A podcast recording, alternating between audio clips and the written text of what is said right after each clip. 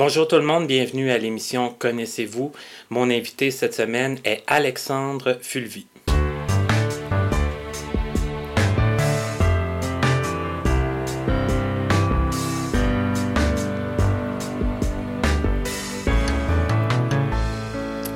Je vous entends déjà dire non, je pense qu'on ne le connaît pas.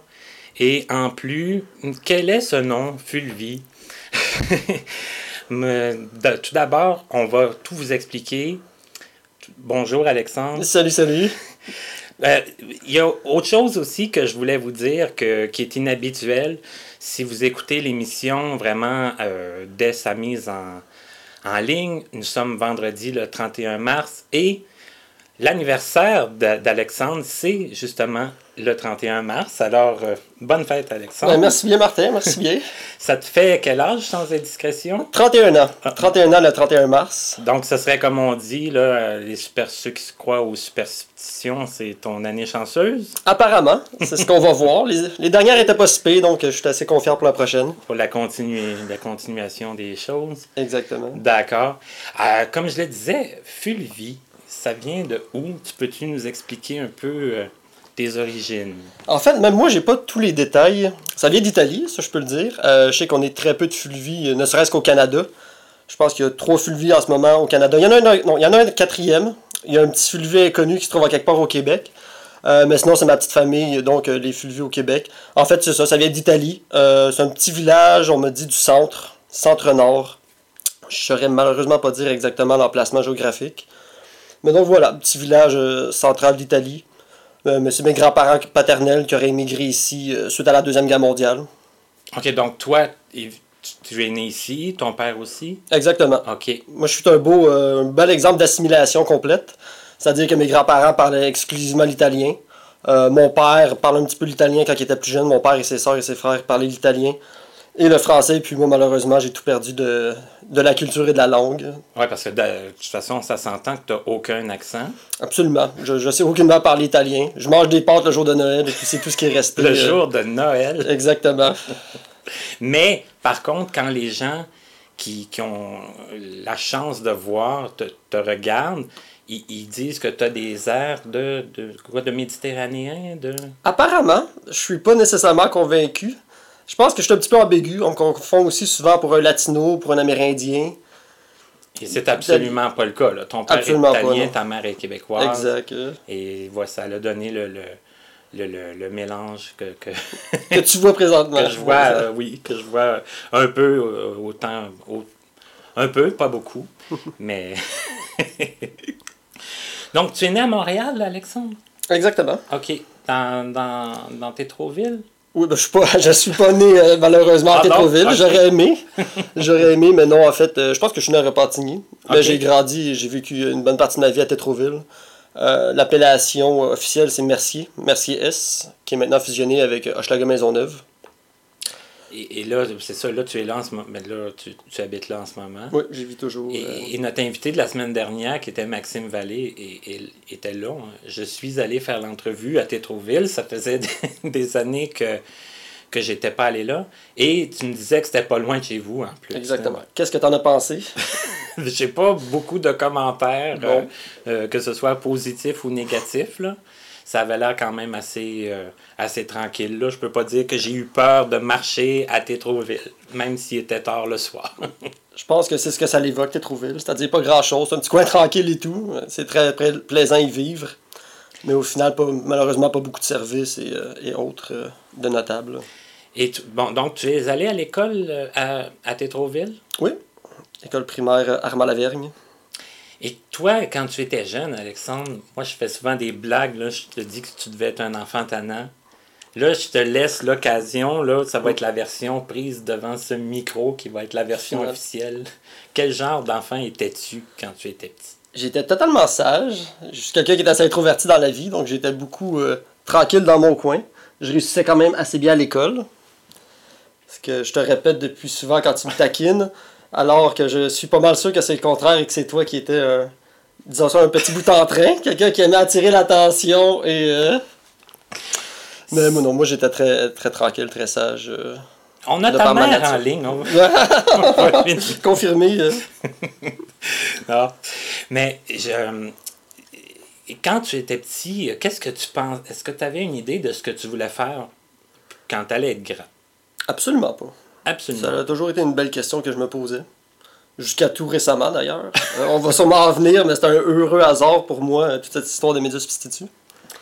J'ai fait un petit oubli dans l'introduction, c'est que Alexandre, c'est notre premier invité qui n'est pas non-voyant, hein, qui a un lien avec la non-voyance, mais qui n'est pas non-voyant du tout. hein. Ça, j'avais oublié de le préciser. J'avais annoncé au début que ça allait arriver de temps en temps que j'allais avoir un invité euh, qui, qui est en lien avec euh, la déficience visuelle, mais qui n'est pas, euh, qui n'est pas aveugle. Donc, Alexandre, c'est notre- c'est- c'est c'est toi le premier qui, qui brise la glace. J'en suis bien heureux. Quand tu es arrivé au secondaire, donc tu n'avais pas encore là d'idée de ce que tu voulais faire? Euh, non, malheureusement pas. Je trouve souvent dans la société, je pense qu'on met beaucoup de, de pression sur les gens à savoir assez tôt dans leur vie ce qu'ils doivent faire, ce qu'ils veulent faire de leur vie. Je pense qu'il y en a plusieurs qui ont la vocation des fois, c'est très bien pour eux, qui permettent euh, assez rapidement de savoir où est-ce qu'ils veulent aller. Mais il y en a d'autres comme moi, puis mon, parcours m'a fait rencontrer d'autres personnes aussi qui font que. qui montrent que je pense que c'est pas tout le monde. hein. C'est c'est des gros choix difficiles à faire. Je pense souvent quand on est intéressé par plusieurs choses aussi, c'est peut-être plus difficile de, de focuser sur euh, un centre d'intérêt, disons. Et c'était ton cas, tu étais intéressé par plusieurs choses, il, y a plusieurs choses qui t'attiraient, mais tu n'arrivais pas à faire un choix, c'est c'est ça? Oui, j'ai toujours une très grande curiosité intellectuelle sur plusieurs domaines.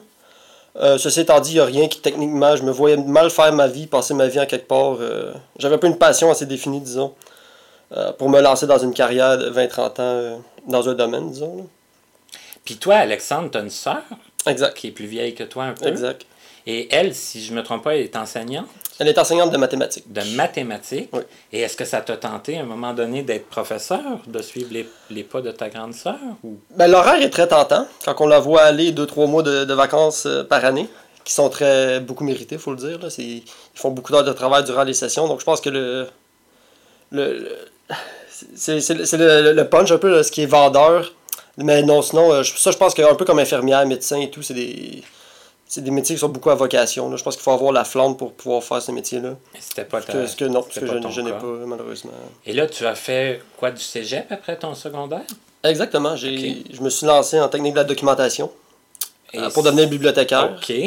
qui est quand même toujours. Moi, j'ai toujours eu un intérêt prononcé quand même pour les mots, la lecture et tout. Euh, donc voilà, malheureusement, j'ai abandonné pour des raisons qui sont encore floues. je me le demande encore moi-même des fois. Mais puis par la suite, j'ai fait euh, sciences humaines, profil société. Puis là, là, je, me, je me suis lancé dans des études qui étaient vraiment diversifiées. Euh, D'où ce qui était super intéressant. J'ai appris plein de trucs, mais au final, bon, je me suis pas retrouvé nécessairement avec un- une direction dans- professionnelle vraiment définie. là. Ce qui t'a mené à finir quand même ton cégep en. C'était quoi, tu m'as dit? En. J'ai commencé en Ouais. sciences humaines. Par la suite, j'ai fait une AEC, attestation d'études collégiales, en environnement, gestion environnementale. Et puis au travers de là, j'ai été pas mal intéressé euh, par la, la discipline de, de sciences de l'environnement, ce qui fait que j'ai continué à l'université euh, un bac et une maîtrise. Et, et là, ça fait quoi ça, un bac, une maîtrise en sciences de l'environnement? C'est une très bonne question. c'est une très bonne question. Parce qu'en fait, les, les sciences de l'environnement, c'est la multidisciplinarité et l'interdisciplinarité. Euh, ce qui veut dire qu'on touche vraiment à plusieurs sujets, plusieurs disciplines scientifiques, tant sociales que sciences plus, euh, plus dures, pures qu'on appelle, comme biologie, géologie, écologie, des trucs comme ça. Et puis, euh, dans le fond, les sciences de l'environnement, c'est de créer des interrelations entre toutes ces disciplines-là pour pouvoir voir les problématiques sous un angle vraiment global, euh, comme avoir une macro-vision de ces choses-là. Ce qui est très intéressant sur papier, c'est très intéressant à faire comme étude. Ça m'a beaucoup apporté sur le plan humain. Mais après ça, professionnellement, il y a quelques débouchés dans les beaucoup des organismes communautaires. Euh, j'ai fait un peu de communautaire euh, dans ma vie, c'est très intéressant, mais c'est un petit peu ingrat. J'ai trouvé ça difficile dans le milieu de l'environnement. Ce qui fait que suite à mes études, j'ai eu un petit peu de misère à me placer. euh. Mais quand tu faisais des, du travail dans le milieu communautaire, ça ressemblait à quoi? Ce que tu faisais comme. Beaucoup de sensibilisation. Beaucoup, je pense que les organismes communautaires, d'abord et avant tout, ils font un gros travail, de par la proximité qu'ils ont avec la communauté, justement, ils font un gros travail de sensibilisation. Euh, J'aurais le goût même peut-être de faire un parallèle un peu avec le milieu peut-être associatif euh, non-voyant, de parce que tu m'en as parlé à tout le moins. euh, il semble avoir quand même des enjeux similaires. C'est-à-dire qu'on est très proche des citoyens. C'est quand même c'est difficile de sensibiliser. Les gens sont réceptifs à la base, mais pour apporter un changement profond et concret, je trouve que c'est très difficile. Et puis j'ai j'ai mes doutes des fois par rapport à ce qui était atteint, disons. Là. Et puis, euh, parce que dans ta formation comme telle à, l'université, tu nous disais que c'était pas vraiment ça, là. C'était pas vraiment de sensibiliser la population, euh, nous, là, en tant que simples citoyens, à, à l'environnement, puis au recyclage, puis tout ça, là. C'était, c'était au-dessus de ça un peu, là. Oui, mais c'était c'était plus l'aspect scientifique qui était présenté à l'université. Mais au cégep, c'est un petit peu plus l'aspect euh, organisationnel citoyen, peut-être, comme, comme on en parlait, qui était mis de l'avant. Donc ça, c'est intéressant quand même. J'ai pu voir un peu des deux. euh. Parce que vous aurez deviné qu'Alex et moi, on travaille ensemble chez, chez Point par Point. Donc, des fois, le midi, hein, on a le temps de, de jaser. Et puis, euh, quand tu me disais ça, environnement, moi, ça, je suis pas un grand passionné de l'environnement. J'essaye de faire ma, ma part, comme peut-être, je dirais, je sais pas si on peut dire à peu près tout le monde. Est-ce que, euh, tu disais, les gens, c'est difficile des fois de, d'aller chercher le, le, le- ce qui, vraiment fondamentalement, ce qu'ils devraient faire pour que ça fasse vraiment un changement? Ben, parce que je pense, comme tu viens de le dire, à la base, personne n'est contre la vertu. C'est sûr que si tu approches quelqu'un en lui demandant est-ce que les enjeux environnementaux, c'est quelque chose qui vous concerne, tout le monde va dire oui. On peut voir ça dans les élections, notamment. Souvent, les sondages ils rapportent que c'est des enjeux prioritaires pour les citoyens, que les politiciens amènent des thématiques environnementales. Mais à partir de là, ça se concrétise, ça se concrétise très, très rarement dans le vote, je pense. Donc, c'est sûr que quand on pose la question, les gens. Puis c'est pas de mauvaise foi, je pense pas qu'ils mentent. Les gens sont plus portés, c'est sûr. Oui, tout le monde est pour l'environnement, bien sûr. Là. On se pose pas la question. Mais à partir de là, quand il faut faire des démarches concrètes dans sa vie pour réduire sa consommation, bon, pour réutiliser ses produits, les récupérer, ainsi de suite, euh, je pense que c'est plus problématique. Puis c'est là que les gens font pas le pas supplémentaire, malheureusement. Et, et combien de temps tu as fait ça dans des organismes des- du travail? Euh, C'était du travail étudiant que j'ai fait ça. Donc, euh, deux, trois étés dans un écoquartier. Euh, j'ai fait des stages, regroupement des écoquartiers. J'ai À fait- vélo, puis tout ça? là? Exactement, à patrouiller, euh, faire des kiosques, euh, arrêter les citoyens. On avait des mandats bien précis euh, qui étaient payés par la ville de Montréal. C'est la ville qui dictait un petit peu les mandats euh, qu'on de- qu'on devait pousser, disons. Puis à partir de là, on sillonnait les rues, puis on, on abordait les citoyens sur ces thématiques-là. Mais, mais là, je vais peut-être tomber dans le genre de questions que tu voulais pas que, que je tombe, là, mais je, je peux pas m'en empêcher. Je t'écoute. Mais tu disais au début que tu étais introverti, mais Mm. faire ça, ça devait te demander quand même beaucoup de. Il faut être sociable, faut. Non, je pense, je pense que c'est différent être sociable puis être, euh, Ouais. je dirais plus professionnel, être capable de s'exprimer et tout, ces deux choses sont différentes. Mais il faut aller même. vers les gens. Parce que tu peux pas être comme dans ton coin. Non, mais, mais ça aussi, je te, je te cacherai pas que j'ai- personnellement, j'avais pas nécessairement non plus. Ce qui fait que j'ai pas nécessairement évolué en, dans le communautaire exactement, c'est que c'est- beaucoup des gens extravertis qui sont là. Puis je- faut, à la limite, faut être plus vendeur, je crois, et plus charismatique que d'avoir le background scientifique puis la, la connaissance brute, appelons ça de même. là. OK. Ce qui fait que je pense que c'est des gens beaucoup qui qu'on retrouve dans ces milieux-là qui sont c'est des passionnés, c'est des passionnés puis qui ont le charisme puis justement c'est beaucoup plus euh, entreprenant que je pense pas que je faisais une mauvaise une mauvaise job. Mais, c'est sûr que j'avais pas ce, ce coche-là de plus qui euh, C'était pas comme en toi, là, vraiment, de, exactement. de faire ta vie euh, là-dedans. Et, et tu me disais, là, ça, c'est toujours à Montréal que tu as fait ça? Exactement.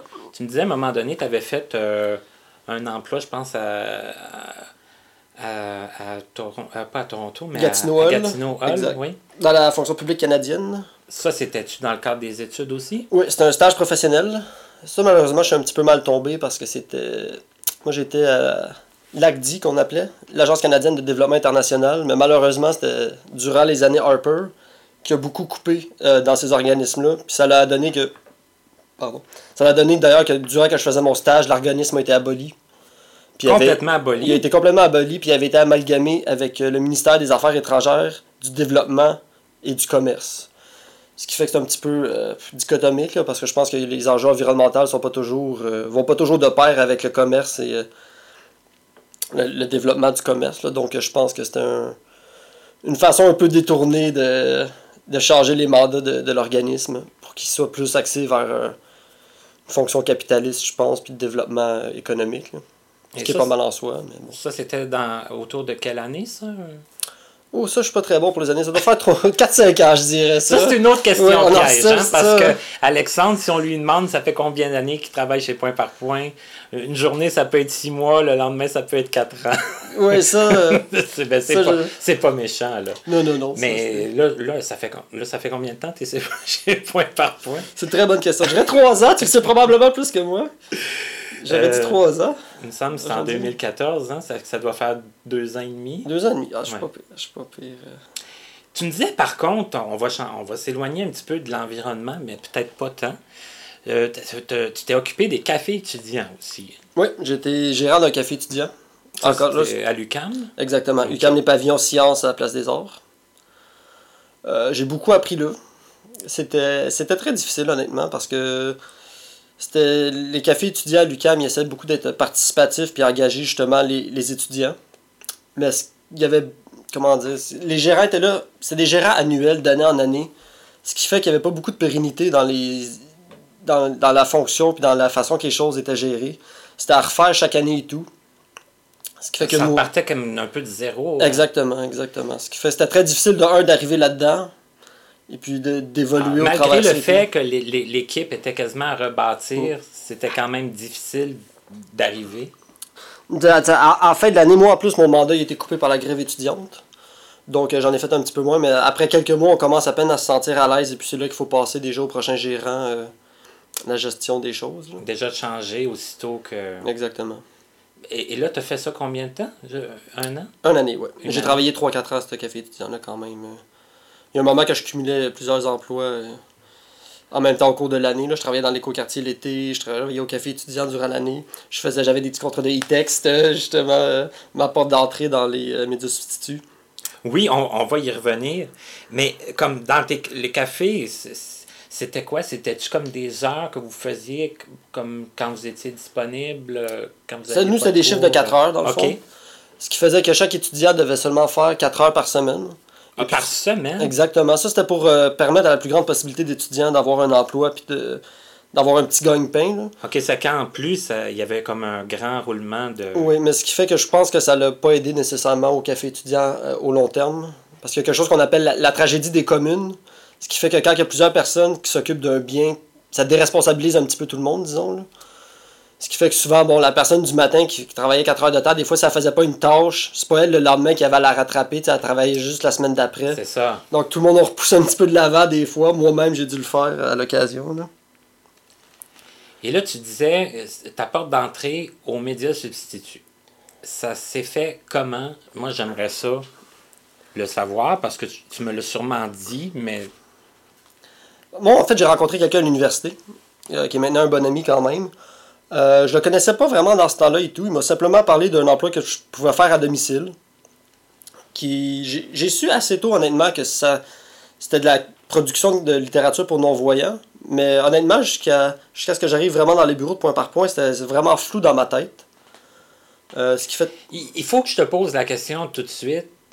Tu n'avais jamais été euh, face à face avec des non-voyants? Est-ce que Non, j'avais jamais côtoyé. C'est sûr, évidemment, on en voit. euh, tout, le monde, on voit des non-voyants, mais on en, on en aperçoit euh, de façon relativement quotidienne. C'est sûr que je pense, comme tout le monde, euh, je pense que chaque voyant a quand même un petit travail de réflexion quand il voit un non-voyant. C'est sûr que très rapidement, il se dit Ah mon Dieu, ça doit être une façon spéciale de vivre, disons. là. C'est sûr que on, on se dit tous Mon Dieu, c'est quoi vivre sans la vision? Tu sais, On a un- une certaine démarche par rapport à ça, mais c'est de très courte durée, je pense. Là.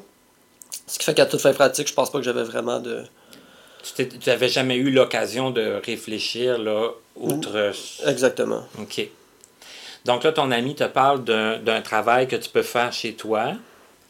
Exact. et Ça, la littérature pour non-voyants. Exactement. Mhm. Des livres scolaires. Donc, moi, ça m'a- ça m'apparaissait même un petit peu louche, je vous cacherai pas au départ. Quand quelqu'un que tu connais plus ou moins t'offre de l'argent facile à faire à la maison, bon, ça fait un peu, tu l'annonce. euh, L'annonce arnaque dans les journaux, là. Payer 500 dollars. Exactement, exactement. Donc, mais je me suis essayé quand même. J'avais besoin d'un petit peu de sous, puis ça m'apparaissait attrayant.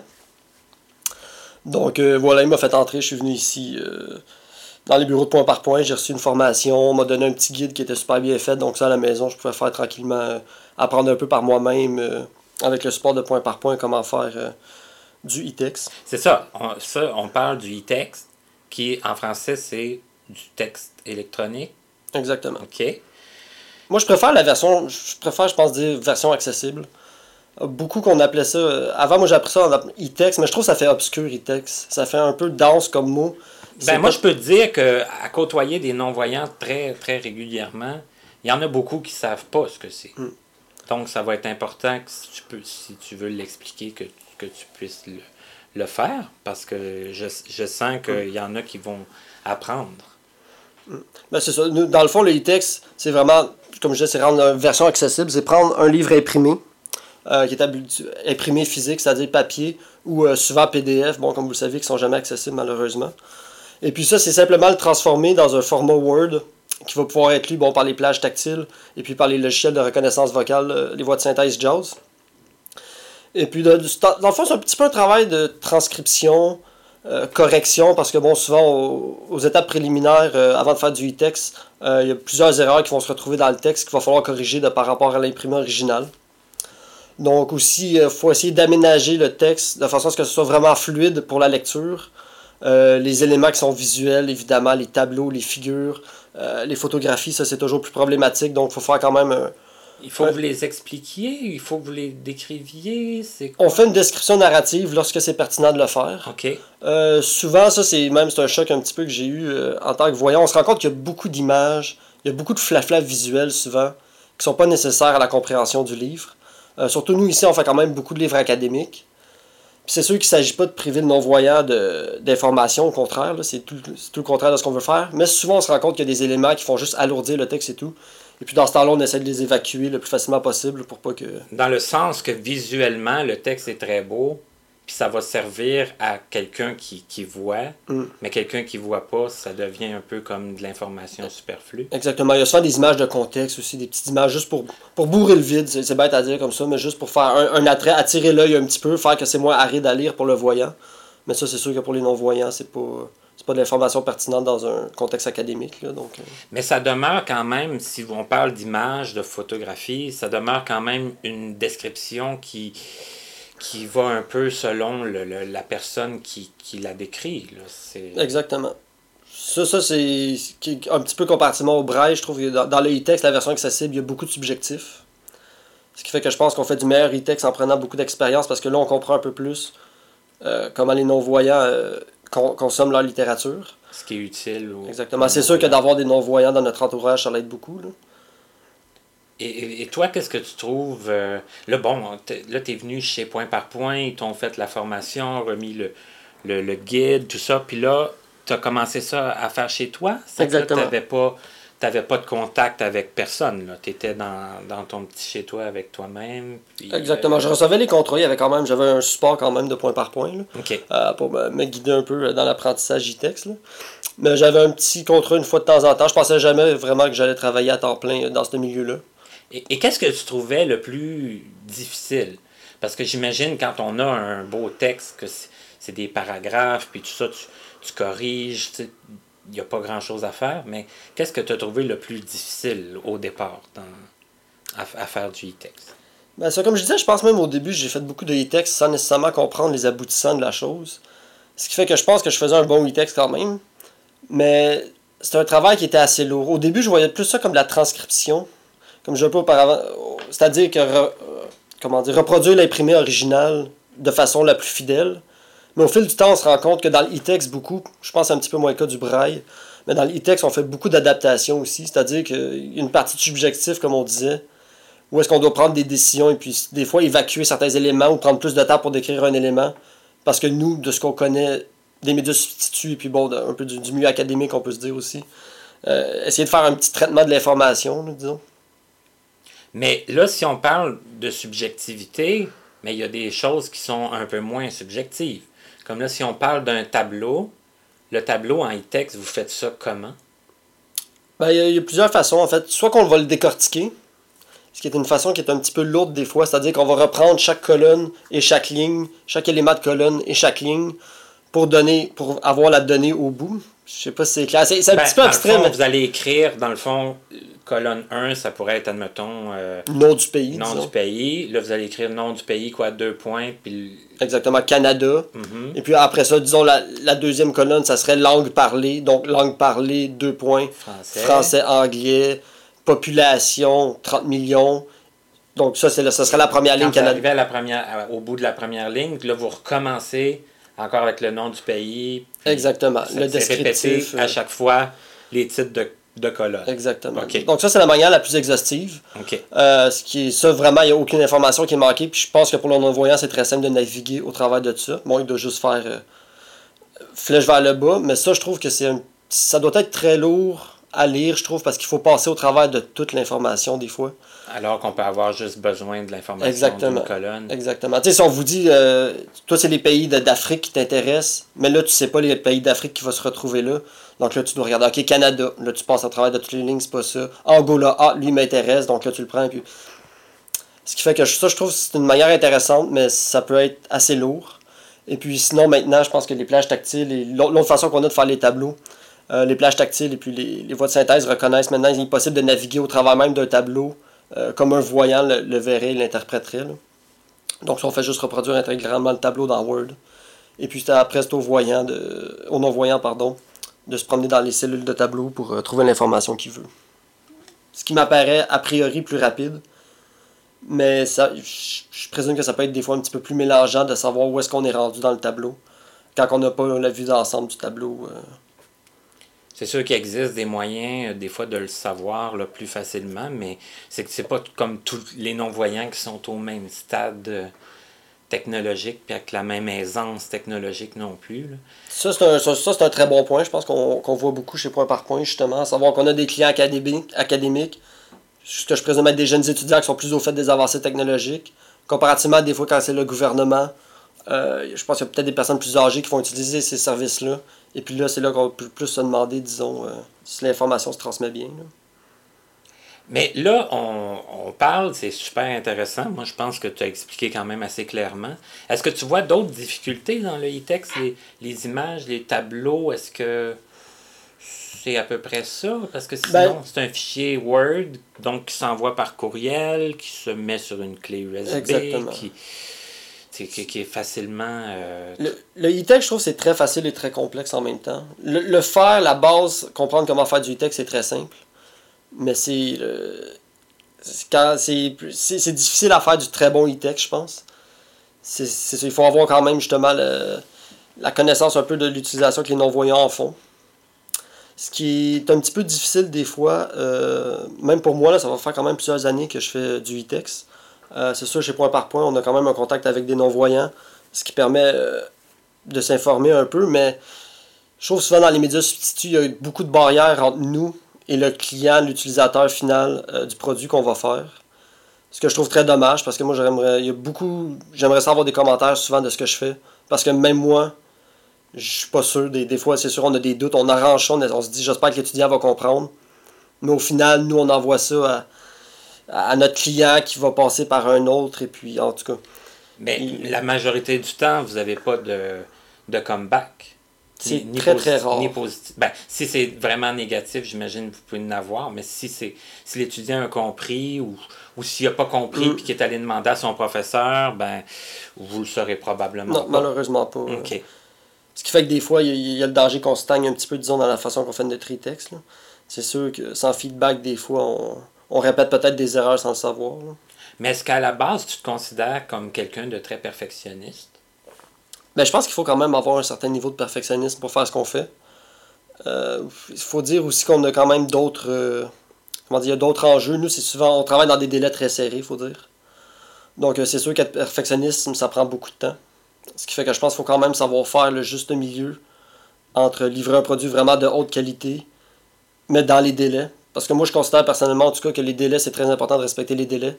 On oublie des fois qu'il y a un étudiant non-voyant au bout du compte. Quand je disais qu'il y a plusieurs étapes entre nous et le non-voyant, ça peut être facile d'oublier qu'il y a quelqu'un qui attend son livre pour faire son cours. Ou un examen? Mais ou, exactement. Puis ay- ayant été moi-même étudiant de longues années, je comprends que c'est déjà une marge de plus à faire, je présume, pour l'étudiant du non-voyant qui n'a pas accès à ses livres dès le départ. Donc ça, c'est injuste. Fait qu'en plus, s'il les a pas dans des délais euh, raisonnables, je trouve que c'est très. C'est que ça, tu as, rapidement été sensibilisé à ça. Tu, tu as pensé par toi-même, je veux dire? Ouais, oui, ça c'est Ouais. ça. De, de ma nature, j'ai été étudiant longtemps durant ma vie. Là. Donc ça, je pense que je l'ai- saisi assez vite que c'était important. de- les, les délais étaient assez importants, les délais de livraison. là. Là, je sais pas si on peut se permettre d'en parler, mais on va en parler un petit peu tout en restant, hein, en restant politiquement correct. Mhm. De toute façon, c'est c'est ça qu'on fait depuis le début. Tu disais, bon, il y a beaucoup l'aspect euh, euh, pour les étudiants académiques et l'autre aspect, ce serait l'aspect gouvernemental. Exactement. OK. Donc ça, pour ceux qui ne le savent pas, tu as différents paliers de gouvernement qui vont faire faire leurs documents en médias adaptés, en médias substituts. Exactement. c'est ça. C'est que là, il faut. C'est toi qui s'occupe de ça aussi. Ah oui, nous ici, on a un gros client gouvernemental qui passe euh, des commandes, gros caractères, e-text, braille, euh, Daisy et audio, principalement. Qui couvre l'ensemble du Canada. Donc, souvent, quand euh, un citoyen va faire la requête, qui veut tel document en médias adaptés, ça va passer par cet organisme-là, puis après ça, c'est à nous que ça va aller pour compléter la requête. Et là, tantôt, tu disais qu'il y avait comme des murs qui séparaient un peu là, le, toi, les étudiants. Parce que les étudiants ne communiquent pas avec toi. Toi, c'est le, c'est le, le responsable de, de l'école ou du collège ou de l'université qui communique avec toi. Exactement. Nous, en fait, on envoie directement aux étudiants. OK. Mais eux, c'est très rare qu'ils nous font des feedbacks. Et puis, on doit toujours passer, euh, mettre en, en copie, on doit toujours aviser les institutions, les services à la vie étudiante euh, des, différentes universités ou, euh, ou cégep qu'on doit les aviser qu'on contacte l'étudiant. Donc, il n'y a jamais un contact vraiment très direct à faire avec l'étudiant. Mais l'étudiant, est-ce qu'il pourrait euh, communiquer avec euh, toi pour te dire euh, tel document, je ne veux pas aimer ça ou... C'est une très bonne question. Les- comme personne ne l'a jamais fait, moi, j'ai toujours présumé peut-être qu'il de- ça devrait de passer. Par leur, euh, Exactement, l'advisor, je sais pas comment on dit euh, en français, malheureusement. le, les- le responsable. Le responsable, exactement. Parce que je présume aussi que ça peut se mettre, euh, si, si l'étudiant il y a des commentaires et tout, ça peut aussi toucher tranquillement des ententes contractuelles qu'on a avec les clients aussi. Donc je sais pas dans quelle mesure. OK, mais même peut. si l'étudiant passait par son responsable, ça arrive quand même rarement? Pour être très franc, je pense que c'est jamais arrivé. E-text, de mémoire d'homme, je me souviens pas qu'on ait eu des commentaires euh, tant négatifs que positifs. Là. OK. Ben, D'un sens, c'est dommage, comme tu disais tantôt, parce que Très. ça, ça peut empêcher de, de s'améliorer et Mm. d'avancer. Dans... Si on revient au gouvernement, est-ce que le, c'est quoi la différence entre le scolaire puis le gouvernemental, si on peut dire? Le- en fait, ben, le gouvernement, ils ont. Comment dire Je, je pense que c'est des fonctionnaires qui ont beaucoup de. qui ont quand même à, à cœur ce qu'ils font. Euh, ils, reconnaissent la. Ça, quand même, ils reconnaissent vraiment le. Comment dire Ils, ils reconnaissent qu'il faut rendre accessible l'information euh, indépendamment du- de la condition de la personne, de l'handicap. Mais je pense que souvent, ils connaissent pas nécessairement. Ils savent pas c'est quoi les médias substituts. Ils ont une profonde incompréhension de ce que c'est. Un manque d'information? Oui, un manque d'information, ce qui fait que des fois ça crée des situations un petit peu bizarres ici. Est-ce que, tu peux nous en raconter une? Est-ce qu'il y a quelque chose qui t'a marqué? Puis c'est pas pour être méchant, c'est pas pour rire, là. C'est juste pour comme mettre en contexte un peu les genres de le, le genre de demande que tu peux avoir versus l'incompréhension de la personne. Euh, je dirais beaucoup le format Daisy. euh, Oui. Que la plupart des gens, je présume, sont familiers avec. C'est-à-dire c'est une structure Oui, qui permet de naviguer dans le document. au travers d'un fichier audio. Par, oui, par page, par. euh, Exactement. Puis ça, je, je sais pas pourquoi ça a un beau nom, je présume. Daisy, ça fait comme tu sais, les fleurs, je pense en anglais, Daisy. les je sais pas si ça l'accroche, exactement. ça l'accroche beaucoup les gens parce que tous les clients gouvernementaux en commandent, mais ils savent pas c'est quoi. Donc souvent, ils nous demandent de faire des structures Daisy de documents d'une page et demie, alors avec deux, rien- trois paragraphes. Il n'y a rien à naviguer là-dedans. Exactement. C'est comme faire une comme faire une table des matières de, de document d'une page, c'est ridicule un petit peu. Euh, tu me demandais une question, euh, une anecdote un peu drôle justement la semaine passée. euh, La cliente m'a appelé parce qu'un de ses clients à elle avait commandé une, quantité assez importante de documents Daisy. Puis quand elle l'a commandé, quand elle l'a contacté pour confirmer avec lui la commande, il dit Ah, mais non, je savais pas c'était quoi. Du Daisy, ça- c'était le fun, ça m'apparaissait. J'avais le goût d'essayer ça. Fait qu'il a expliqué c'était quoi, puis à partir de là, bon, évidemment, il s'est rendu compte qu'il avait pas besoin de ça nécessairement. C'est que la personne a vraiment passé une commande parce que c'était un format qui était, qui était proposé. Il était intrigué. Il était intrigué, c'était quoi, et puis voilà. euh. Ce qu'il faut pas oublier quand même, c'est des coûts. euh, C'est des coûts quand même considérables. là. C'est des coûts considérables qui sont assumés par l'ensemble de la société, là, justement. Mais c'est ça, faut quand même. euh, je pense qu'il faut être responsable aussi quand on commande euh, ce type de, de documentation-là. Et puis quand on les voit commander un peu euh, à, à l'aveuglette, ça va pas faire de mauvais jeu de mots. euh, c'est. euh, on se pose des questions des fois, mais on finit toujours par se comprendre. Et puis, Mais moi, ce que je comprends, là, c'est que l'entrevue, moi, je, trouve que tu nous expliques vraiment super bien. là. Mais on, on en saute malheureusement des bouts, mais c'est de ma faute. mais là, moi, je veux savoir comment tu es finalement arrivé à travailler dans les locaux de point par point. Euh, ça, j'ai passé une période un petit peu plus difficile à la fin de mes études. Euh, j'ai été longtemps en recherche d'emploi quand même. Euh, je ne voulant pas nécessairement travailler en milieu euh, communautaire, ça m'a barré certaines portes, c'est sûr, mais le c'est difficile. Le milieu de l'emploi, je pense, en général, est très difficile euh, pour tout le monde. Moi-même, ayant eu des études quand même assez générales, pas super bien ciblées, ça, ça a peut-être été mon erreur. J'ai pas nécessairement pris de spécialisation concrète, donc je me suis retrouvé un peu, un peu dans un flou professionnel, disons, à savoir où est-ce que je pourrais me, me caser. Donc là, j'ai envoyé des CV un peu partout. J'étais rendu à, à appliquer à des, des, des- des jobs de service à la clientèle, des trucs comme ça, qui n'y a rien de mal là-dedans, bien sûr. là. Mais c'était pas nécessairement ce que je voulais faire de ma vie après une maîtrise et tout. Là. Et, et tu en as fait quand même un peu du service à la clientèle? Oui, j'en ai fait beaucoup. T'en as fait beaucoup, J'en ai fait beaucoup. Ce qui, est, ce qui est très difficile. C'est très, Mhm. très difficile, le service à la clientèle. On se rend pas compte à quel point c'est. Il faut beaucoup d'énergie pour être souriant, pour être euh, avenant avec les clients. Mais tu as fait du service à la clientèle euh, en personne ou au téléphone? Les deux. Les deux, hein? Les deux. Parce que je trouve ça important qu'on en parle parce que dans, dans une entrevue qu'on a eue avec euh, M. Fernand Boucher, on, on parlait de ça, qu'il y avait eu une formation donnée pour les non-voyants pour faire du téléservice, là, du service à la clientèle téléphonique. Et là, Alexandre est en train de nous dire que c'est quand même pas hyper facile quand on voit aussi, là, parce qu'il y a encore une fois l'aspect technologie puis adaptation là, quand on voit Mm. pas. Là. Mais euh, je trouvais ça intéressant quand même qu'il y ait un voyant qui, qui vienne nous dire que c'est pas parce qu'on voit que c'est nécessairement si facile. Non, non, non, absolument pas. Moi, je, je nommerai pas la compagnie, Non. mais la compagnie pour laquelle je travaillais avait un système informatique très archaïque. Et puis, même avec deux bons yeux, c'était vraiment très difficile de se retrouver là-dedans. Et puis, c'est sûr, bon, quand on fait. euh, quand on travaille avec beaucoup de, avec, avec l'être humain, des fois, on tombe euh, sur des drôles de numéros, disons ça comme ça. Puis, c'est ça qui est plate un peu, je trouve, le service à la clientèle. C'est que tu peux avoir 10 bonnes interactions, bons clients qui te font plaisir, mais si, le 11e n'est pas bon, des fois, c'est ça qui ruine ta journée. Là. Pas vrai? Oui, Donc, c'est- euh, le ouais, soir, c'est ça qu'on c'est ceux-là qu'on se souvient. Exactement, malheureusement, c'est on oublie les 10 bons. On t'as se fait t'as fait plusieurs, t'as eu plusieurs expériences de travail dans le fond pour, comme on dit, euh, mettre euh, du, du- du beurre sur ton pain. Oui, exactement. OK. Et là, finalement, ben, je dis finalement, Jusqu'à maintenant, tout le C'est monde. comme là. si je voulais écourter, mais c'est pas- c'est pas ça du tout. Mais bon, OK. Tu as eu une période difficile, tu tu t'es rendu compte que tes études, c'était un peu général, donc ça ne t'ouvrait pas nécessairement des portes euh, auxquelles tu. Que, que- en tout cas, les portes que tu Non, pensais ou que les- tu voulais. Exactement.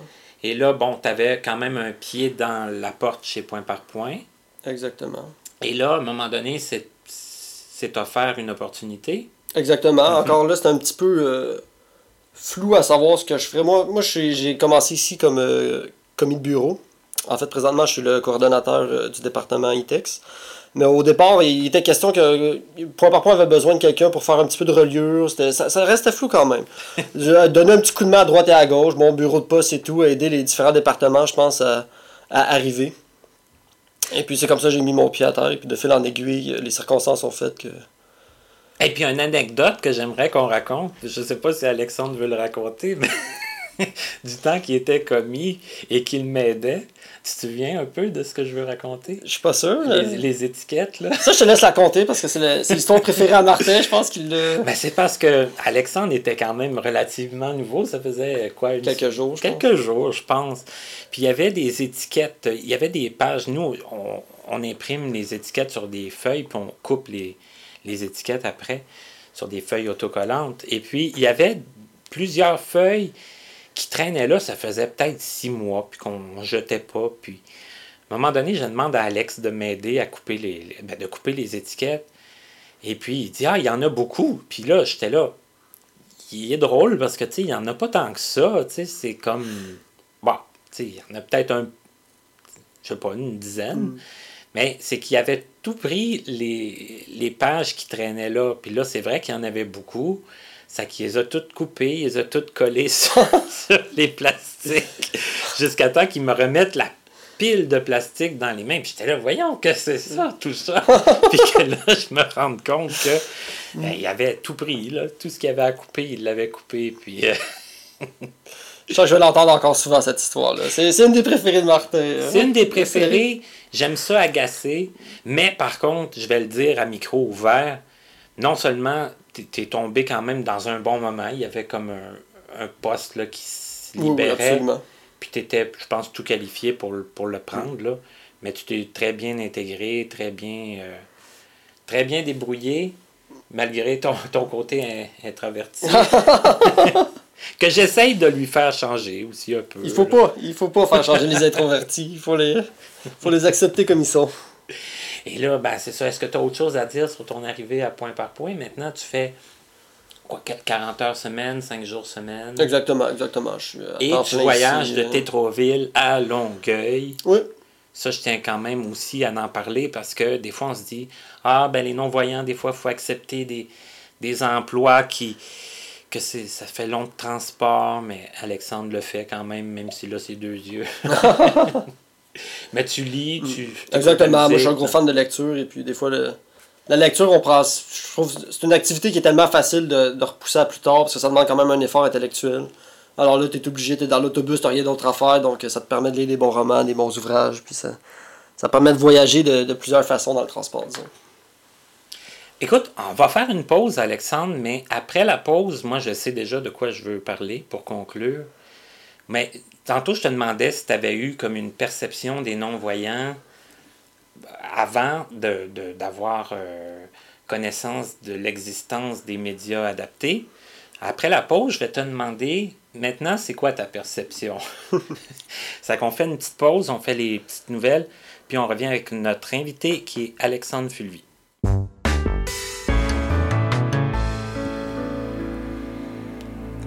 Bienvenue à la section Petites annonces et Petites nouvelles. Cette semaine, j'ai deux nouvelles d'ailleurs à vous annoncer. La première concerne directement le projet Connaissez-vous. Pour ceux et celles qui auraient un peu plus de difficultés à nous trouver euh, via Internet, je vous annonce que mon site web est maintenant en ligne à l'adresse suivante www.martinchouinard.com. Donc, euh, Martin Chouinard écrit au long, pas de point, pas de trait d'union, pas de, barre de soulignement www.martinchouinard.com et toutes les émissions depuis euh, le début de mars sont là et chaque nouvelle émission sera disponible à minuit dans la nuit du jeudi au vendredi. Euh, à partir de ce site-là, vous pouvez aussi nous écrire et vous inscrire à la liste de diffusion. C'est l'infolettre qui va vous envoyer un lien chaque fois qu'une nouvelle émission sera disponible. Alors j'espère que c'est une aussi bonne nouvelle pour vous que pour moi. Euh, la deuxième nouvelle, ça concerne le YMCA du complexe Guy Favreau à Montréal, qui avait annoncé sa fermeture le 31 mai 2017. Et bien, suite à toutes sortes euh, de des pétitions et des moyens de pression, euh, le le YMCA sera ouvert pour une autre année supplémentaire, c'est-à-dire au moins jusqu'au 31 mai 2018. Je vous parle de ça parce que euh, le complexe Guy Favreau, euh, c'est là que se tenaient les cours d'aquaforme euh, qui étaient organisés par la SAM depuis de nombreuses années. Donc, pour la prochaine année, les cours d'aquaforme auront toujours lieu. Maintenant, je vous parle de l'émission numéro 6 qui sera en onde à partir du 7 avril 2017. Mon invité est Jérôme Plante, que plusieurs personnes connaissent déjà, mais le connaissez-vous si bien? Moi, j'ai eu une bonne discussion avec lui, puis, entre autres choses, je lui ai demandé de nous parler euh, de son parcours à l'école Jacques Ouellette. Et voici ce qu'il avait à nous raconter mon parcours à Jean Colette, je peux même te dire avec le recul que surtout au primaire, j'ai été intimidé un peu. Euh... Intimidé par d'autres Ah oui. Oui. Je peux te dire rien de super grave par rapport à ce que peut-être d'autres ont vécu, mais se faire traiter de nom, se faire euh, insulter, se faire. Tu sais, oui, euh, ça m'est arrivé. 5 6e année surtout, euh, parce que j'étais quelqu'un qui était plus renfermé que les autres, qui était moins sociable, qui était plus isolé, qui. Tu moi, quand je rentrais à la maison, je lisais, puis je jouais du piano, je faisais mes travaux scolaires, puis j'étais bon à l'école, puis même peut-être j'étais peut-être trop bolé pour certains qui me considéraient comme le chouchou des profs. Ouais, ouais, ok. Qui était, tu vois le style. Ouais, alors, si vous voulez connaître les autres péripéties et les autres périples de Jérôme Plante, il sera notre invité la semaine prochaine à partir du 7 avril sur euh, les différentes plateformes. Là, ça, c'est toujours valide. Euh, YouTube, SoundCloud. Il y a toujours possibilité de vous inscrire à la page Facebook qui s'appelle Connaissez-vous. Et bien sûr, la nouveauté de la semaine, www www.martinchouinard.com. De retour maintenant avec notre invité de cette semaine.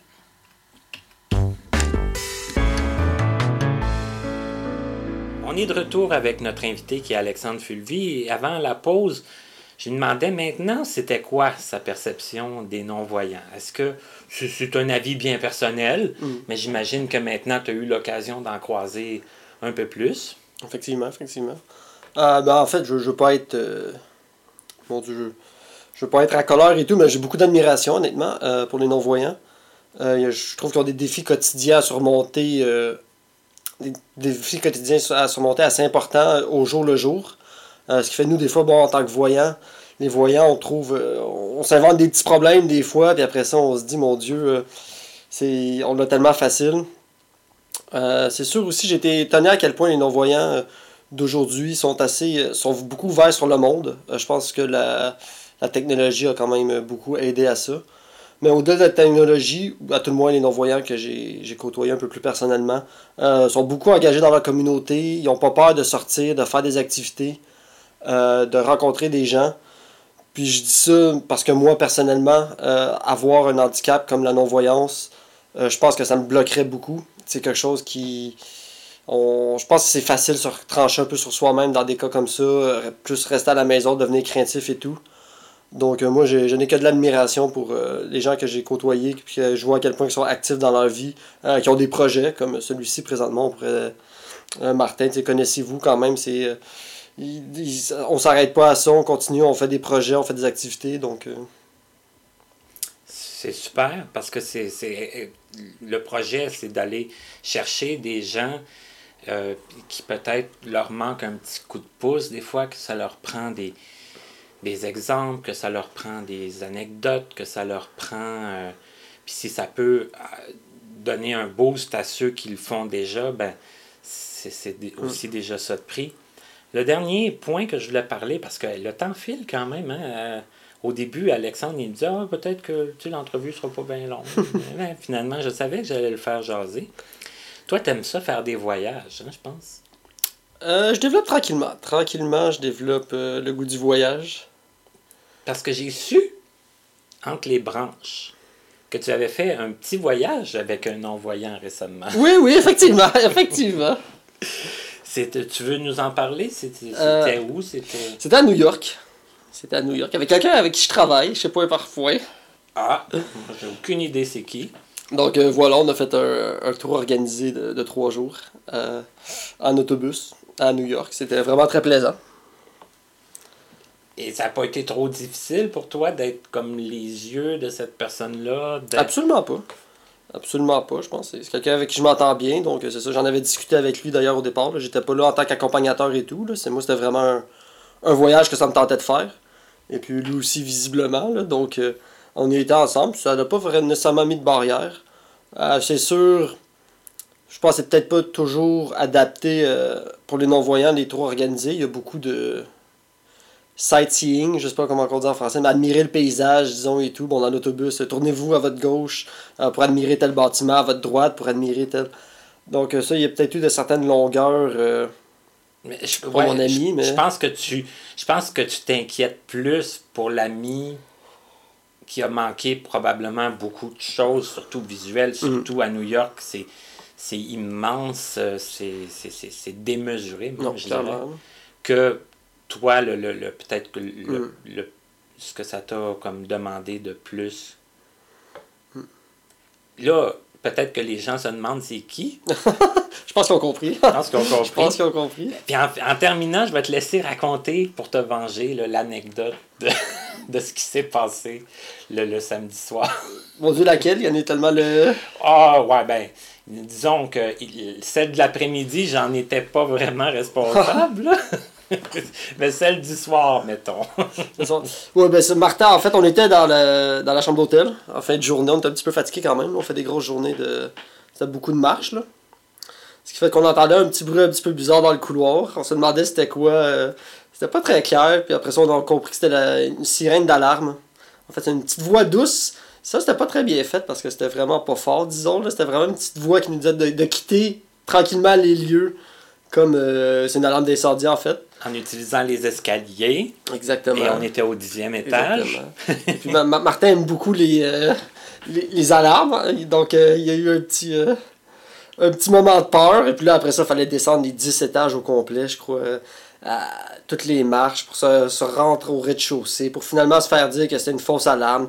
Il y avait un petit peu de fumée. Je pense qu'on n'a jamais su exactement c'était quoi en la nature de. On ne disait pas que c'était dans la salle de réception Ouais, là, je pense qui qu'il y avait un petit peu de euh, nature. Sûrement quelqu'un qui avait trop fêté. qui avait mis le, le- le- le- qui avait allumé que- quelque chose trop près du.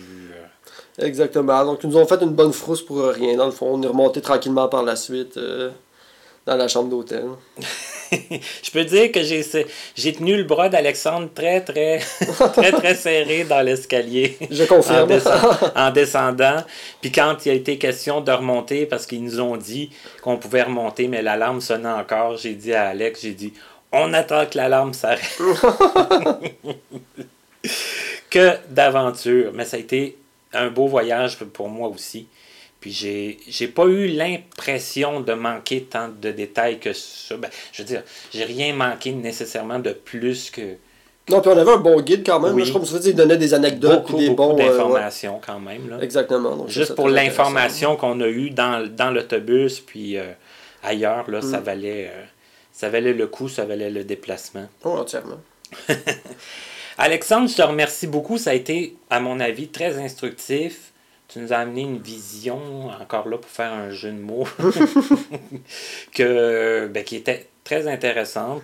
Et c'est ce que je veux aller chercher quand je vais inviter des gens qui qui sont pas non-voyants. C'est d'aller voir un peu euh, leur perception, c'est de voir un peu euh, que la vie nécessairement, elle a ses embûches, hein, peu importe pour qu'on ait nos yeux, ou qu'on ait nos, nos jambes, ou qu'on ait nos oreilles, peu importe. hein, il la vie a des embûches pour, pour tout le monde. Ça qu'Alexandre, ben, dit. merci beaucoup. Au plaisir. Puis nous, on poursuit à notre travail de transcription et en tout cas de médias euh, adaptés. Puis à tous les auditeurs, ben, je vous souhaite euh, une belle semaine. Revenez-nous la semaine prochaine pour une autre émission. Me connaissez.